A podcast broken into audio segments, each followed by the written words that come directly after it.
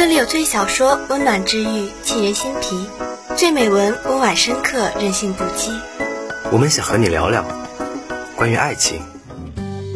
我喜欢你笑的样子，我喜欢你逗我笑的样子。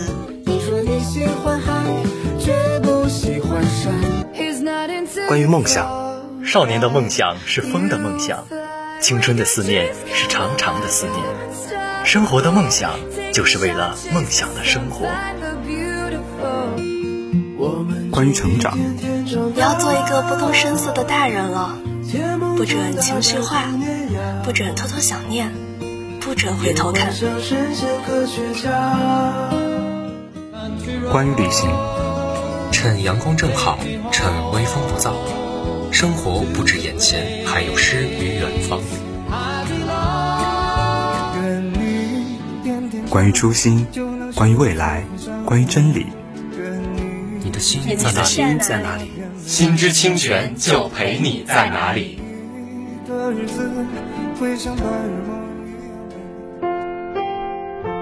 一部老作品，经过岁月的沉淀与酝酿，再看时别有一番风味，百看不厌，越看越欣喜。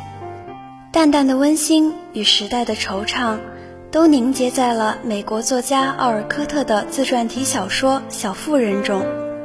欢迎收听今天的《心之清泉》，让我们跟随这个浪漫的故事，一起走进十九世纪的美国社会。《小妇人》主要以马吉加四姐妹的成长故事为主线，阐发关于女性成长的喜悦、失落、哀愁和深邃。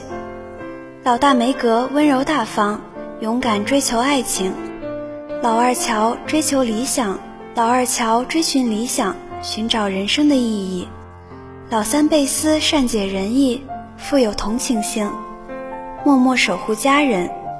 老四艾米聪慧现实，乐于助人。四个女孩通过时间和经历，一点点在蜕变，也在一点点变美。她们身上有每个渴望成长的女性年少时的影子。曾几何时，朋友各自奔波，散落天涯，有些友情就这样悄悄流逝。然而，亲情就像一棵常青树。永远静静站立在你我身后，任容颜会衰老，背后总有家人默默守护你我。在小妇人中，四姐妹虽然命运不同，但他们伴随着原生态家庭给予的爱和鼓励，始终健康乐观的活着。对亲情和爱情的捍卫令人动容。与西方一直表达的个人英雄主义不同，他回归了家庭。并正视了家庭带来的温暖和力量。小妇人的整个故事基本上都在一座房子里进行。父亲热爱自己的国家，年轻时从军，老年得了一场险些死亡的大病后，回到了他的家中。母亲在家照顾着四个女儿，温柔的母亲总能用她的爱与睿智，给她的女儿们力量。影片演绎了他们一家的生活，演绎了梅格、艾米。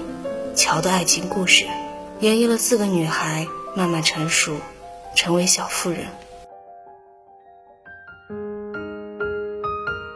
四姐妹都生性善良，热爱幻想，他们也会渴望能穿上一条漂亮的蓬蓬裙，享受美味的大餐，在圣诞节来临时能收到一份精美的礼物。马西太太却鼓励女儿们应该把目光投向比他们更贫苦的人家，去帮助温暖他们。即使自家温饱成了问题，圣诞节那天早上，四姐妹还是开心的把热气腾腾的面包、奶油送给了贫穷的德国邻居。劳伦斯与孙子老李被四个天使般的女孩吸引住了，出于感动和好客。他们邀请四姐妹一起享用美味可口的晚餐，作为圣诞节礼物奖励女孩们的善行。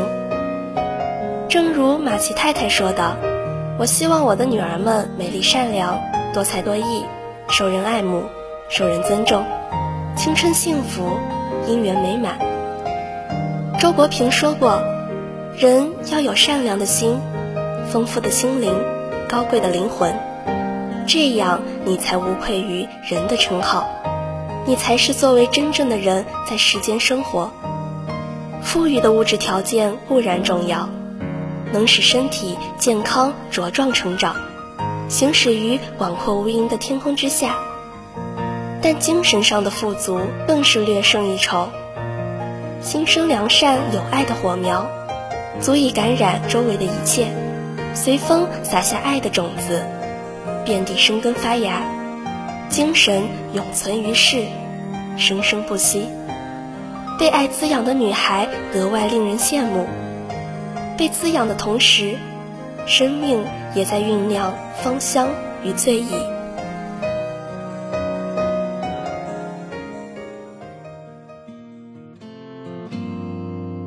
在这个温柔的故事里，我看到了一位母亲的勇敢与睿智，看到了四个女孩渐渐长成小妇人的过程。我看到了贝斯的善良与岁月静好，梅格的温婉与温柔，看到了艾米从一个无知淘气的孩子变得渐渐成熟，懂得理解与爱。我看到了乔的勇气和他对亲人的柔情，看到了他的倔强与顽固。看到了他与自己的心魔战斗，即便没有成为他最想成为的人，但他一直在变好。最令人遗憾的是贝斯，像春风一样美好的他，本可以拥有一个惬意美好、一切可期的幸福的未来，但他的生命留在了最美的年纪，留在了最爱他的亲人的记忆里，把他美好的品质留在了他姐妹乔的身上。贝斯的人生很短，短到他的人生还没来得及计划，在他弥留之际，亲人的告别方式深深触动着我，仿佛这不是一场死亡，他只是去了一个很远的地方，只是开启了一段新的旅程。他的母亲告诉他：“不要害怕，你一直比自己以为的更勇敢。”这句话似乎给了我力量。去面对未来不可避免的告别。是啊，人往往比自己想象的要勇敢的呀。你要坚信你可以更勇敢的，去面对生活所有的不可预知。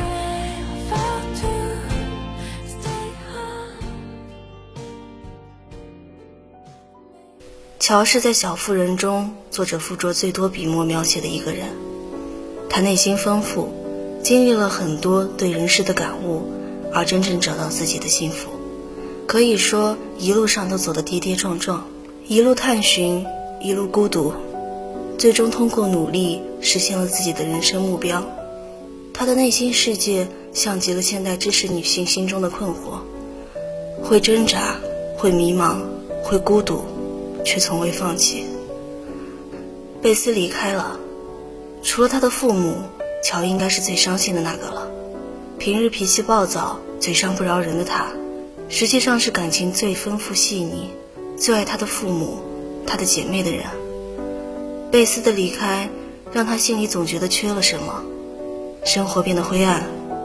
他的父亲告诉他，去写作，搜寻你的内心，搜寻你的痛苦和悲伤，里面有语句。在父亲的引导下，乔去到了他的阁楼，用文字去一层层打开自己的内心。写下他对他的小妇人贝斯的爱，写下他对他的思念，写下他对他的感谢，写下他们曾经的快乐。乔成功了，写了一首很美的诗。我知道他会成功的，他是与众不同的。在整部影片中，乔是我最喜欢的人。他不会说讨好长辈的话，喜欢固执己见，但他就是他，坚持自己爱的写作，用力爱着自己爱的人。他坚持自我，不虚伪。他很努力，为了让姐妹贝斯能去看海，他努力写小说挣钱，默默为所爱的人奉献着。他真实，喜怒哀乐无需掩藏。他真情。视姐妹的幸福为自己的幸福。剧中的他几次说自己愿意做任何事，去保护自己爱的人。他面对爱情坦诚真切，不虚情。爱便是爱，不爱便是不爱，不拖沓。在我眼里，他值得最好的，会有好时光的，可能不是现在，但一定会有的，一定会慢慢变好的。幸福是值得等待的。最后，乔也迎来了他的幸福，有了自己的爱情结果。他们的阿姨最后把自己的遗产全部留给了乔，那座城堡被改成了学院。对乔来说，城堡不能带给他快乐，这些表面的华丽只会是束缚，心灵的富足才是最珍贵的。小妇人的情节并不是波荡起伏的，就如我们寻常人家一般，生活中除了偶然的意外、偶然的惊喜，都是在平淡安详的时间里度过的。小妇人们教会我要真切的去感受生活，要学会去包容，要勇敢的面对生活，在幸福还没来临之时，要学会等待，不抱怨，在幸福来时。要勇猛地抓住它。生活不可能完美，总会有遗憾，但遗憾不是生活的真谛。生活的真谛是放下遗憾，拥抱能拥抱的，不要求太多，有勇气去抓住幸福，去面对意外，有爱去拥抱爱的人，去拥抱生活就够了，一切都刚刚好。文学的力量大概就是真实的，文学的力量大概就是真实的表达和塑造，给予人力量。也许有一天，这些小妇人也会在记忆里慢慢老去，她们也会面临人生的各种风雨，但她们有勇气面对衰老，并深情地爱着身边的人。生动又可爱的她们，也会永远留在我们的心底。今天的心之清泉。到这里就要结束了，感谢你的收听，我是主播李曼林，我是主播李雨墨，我是主播胡静，感谢导播刘雨熙、王婷潇，感谢编辑李曼林，我们下期再见。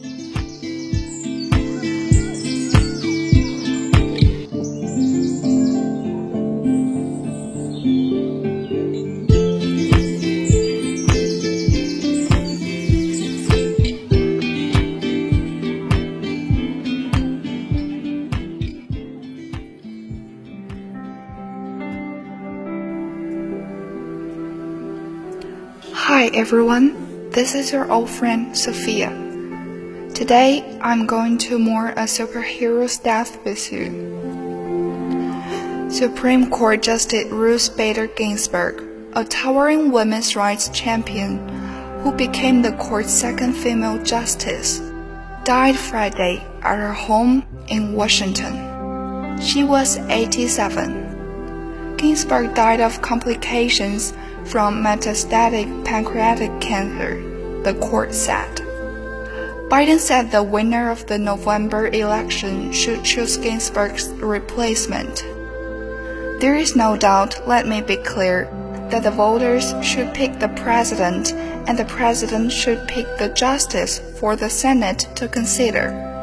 Biden told reporters after returning to his hometown of Wellington, Delaware from campaign stops in Minnesota. Chief Justice John Roberts mourned Ginsburg's passing. Our nation has lost a jurist of historic stature. We at the Supreme Court have lost a cherished colleague. Today we mourn, but with confidence that future generations will remember Ruth Bader Ginsburg as we know her a tireless and resolute champion of justice. Roberts said in a statement. Ginsburg announced in July that she was undergoing chemotherapy treatment for lesions on her liver, the latest of her several battles with cancer. Those health issues included five bouts with cancer beginning in 1999, falls that resulted in broken ribs, insertion of a stent to clear a blocked artery, and assorted other hospitalizations after she turned 75.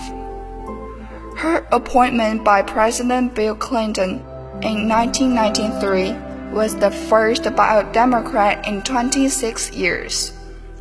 She initially found a comfortable ideological home somewhere left the center on the conservative court, dominated by Republican appointees. Her liberal voice grew stronger the longer she served. Ginsburg was a mother of two, an opera lover and an intellectual who watched arguments behind oversized glasses for many years though she ditched them for more fashionable frames in her later years. At argument sessions in the ornate courtroom, she was known for digging deep into case records and for being a stickler for following the rules. She argued 6K cases before the court in the 1970s when she was an architect of women's rights movement. She won five.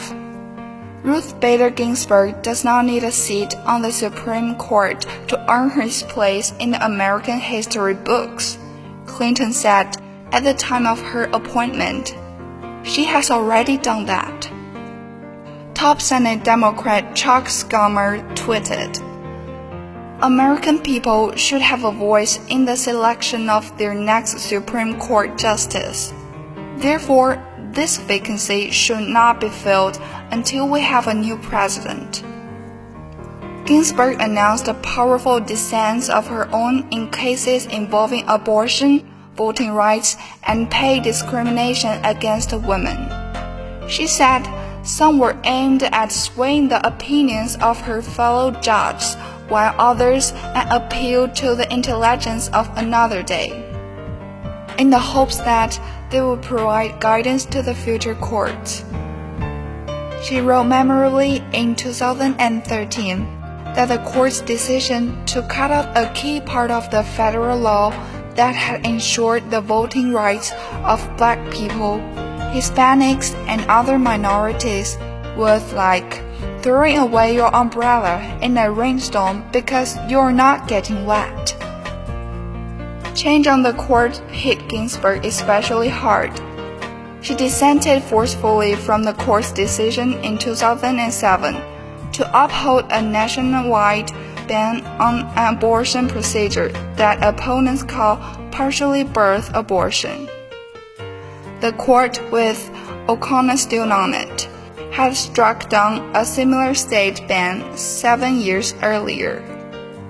The alarming ruling, Ginsburg said, cannot be understood as anything other than an effort to chip away at a right declared again and again by this court, and with increasing comprehension of its centrality to women's lives.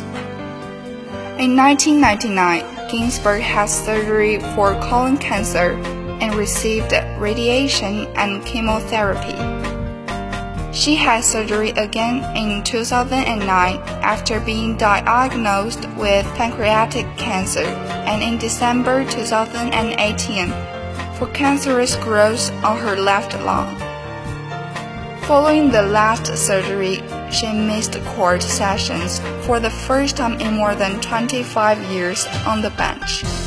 Ginsburg was also treated with radiation for a tumor on her pancreas in August 2019. She maintained an active schedule even during the three weeks of radiation. When she revealed a recurrence of her cancer in July 2020, Ginsburg said she remained fully able to continue as a justice. John Ruth Bader was born in Brooklyn, New York in 1933 the third daughter of the middle class family. Her older sister, who gave her the lifelong nickname Kiki, died at age six. So Ginsburg grew up in Brooklyn's Flatbush section as an only child. Her dream, she had said, was to be an opera singer.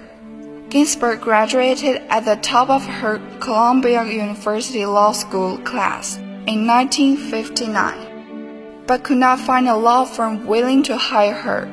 She had three strikes against her for being Jewish, female, and a mother, as she put in 2007.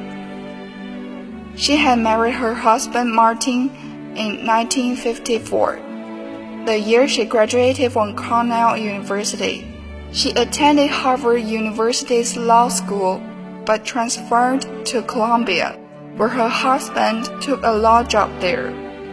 Martin Ginsburg died in 2010. She is survived by two children, Jane and James, and several grandchildren. Ginsburg once said that she had not entered the law as an equal rights champion. I thought I could do a lawyer's job better than any other, she wrote. Time flies, we have to say goodbye. I am Sophia. See you next week.